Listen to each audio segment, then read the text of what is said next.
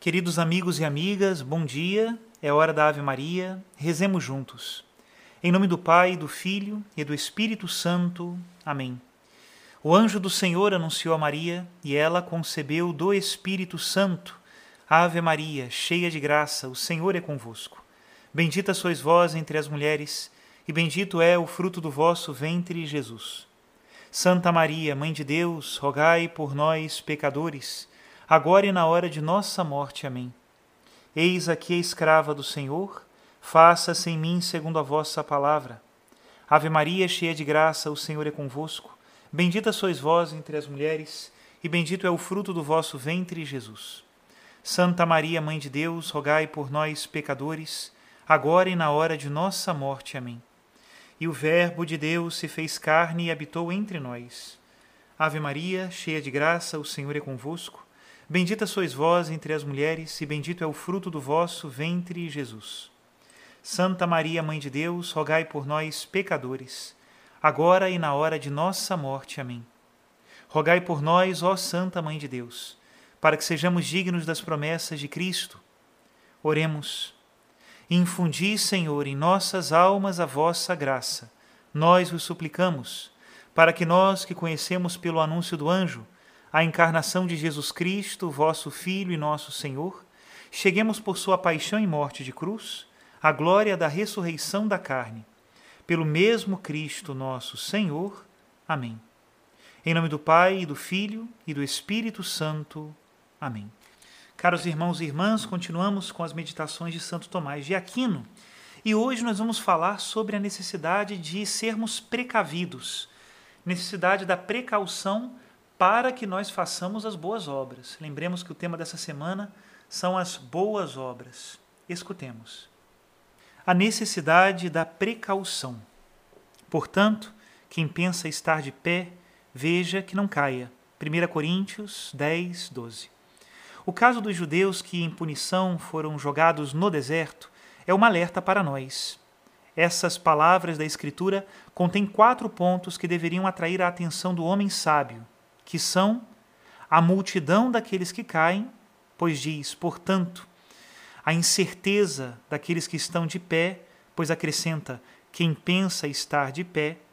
Em terceiro lugar, a necessidade da precaução, pois acrescenta, veja. E, finalmente, a facilidade com que os desastres sobrevêm, pois diz que não caia. São Paulo diz, portanto, como se dissesse: esses homens, por mais que tenham tido a vantagem dos dons de Deus, mesmo assim, por causa de seus pecados, pereceram.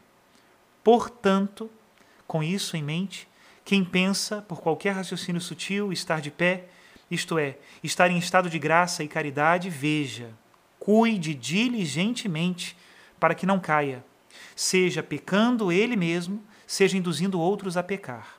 Então Caíste dos céus, astro brilhante, filho da aurora, diz Isaías. E o salmista, caiam mil homens à tua esquerda e dez mil à tua direita. E o próprio São Paulo, em outro lugar, diz: Vigiai, pois, com cuidado sobre a vossa conduta. Devemos notar que são inúmeras as coisas que nos fazem cair. Em primeiro lugar, a fraqueza, falta de vigor, como as crianças, os idosos e os doentes caem na vida natural Conforme diz Isaías, jovens robustos podem cambalear. Isto nos acontece por conta da tibieza no bem agir e pela frequência das instabilidades. Em segundo lugar, caímos também sob o peso dos nossos pecados, assim como os asnos caem sob a carga pesada demais. Eis que caíram os faltores da iniquidade, diz o Salmo. E isto acontece através da nossa negligência em nos arrependermos deles. Em terceiro lugar, podemos cair quando uma multidão de coisas nos arrastam. Assim como cai uma árvore ou uma casa quando muitos a derrubam à força. Caímos assim por conta da investida dos muitos inimigos. Em quarto lugar, podemos cair porque o caminho é escorregadio. E assim caímos como andarilhos na lama. Diz o eclesiástico: tem cuidado para não pecar pela língua, para não caíres. Caímos, portanto, por descuido em guardar os nossos sentidos. Em quinto lugar, também podemos cair pela variedade de armadilhas, e então caímos como peixes na rede. Diz o livro dos Provérbios: porque o justo cai sete vezes cada dia. E isto acontece pela corrupção das coisas criadas. Em sexto lugar, podemos cair pela ignorância, quando há o que se deve fazer, e então caímos facilmente como cegos. Se um cego conduz outro, diz o Evangelho, tombarão ambos na mesma vala. Isto acontece quando não aprendemos aquilo que é necessário que nós saibamos.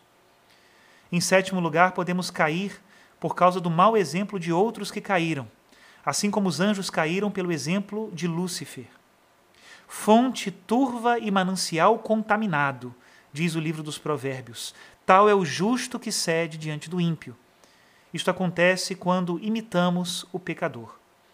E em oitavo lugar, podemos cair pelo peso da carne pois a carne, quando corrompida, pesa na alma, assim como uma pedra amarrada ao pescoço de um nadador. Por isso diz o livro de Jó: Mas a montanha acaba por cair. Isto é o que acontece quando mimamos demais o nosso corpo. Até aqui a citação de Santo Tomás de Aquino.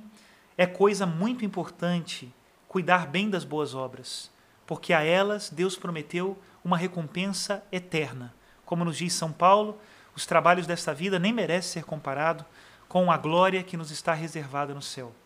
Por isso, trabalhemos sim, mas trabalhemos com precaução, procurando fazer as coisas segundo a vontade de Deus e não segundo os nossos caprichos.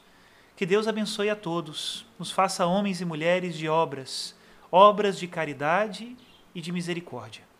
Em nome do Pai, e do Filho, e do Espírito Santo. Amém.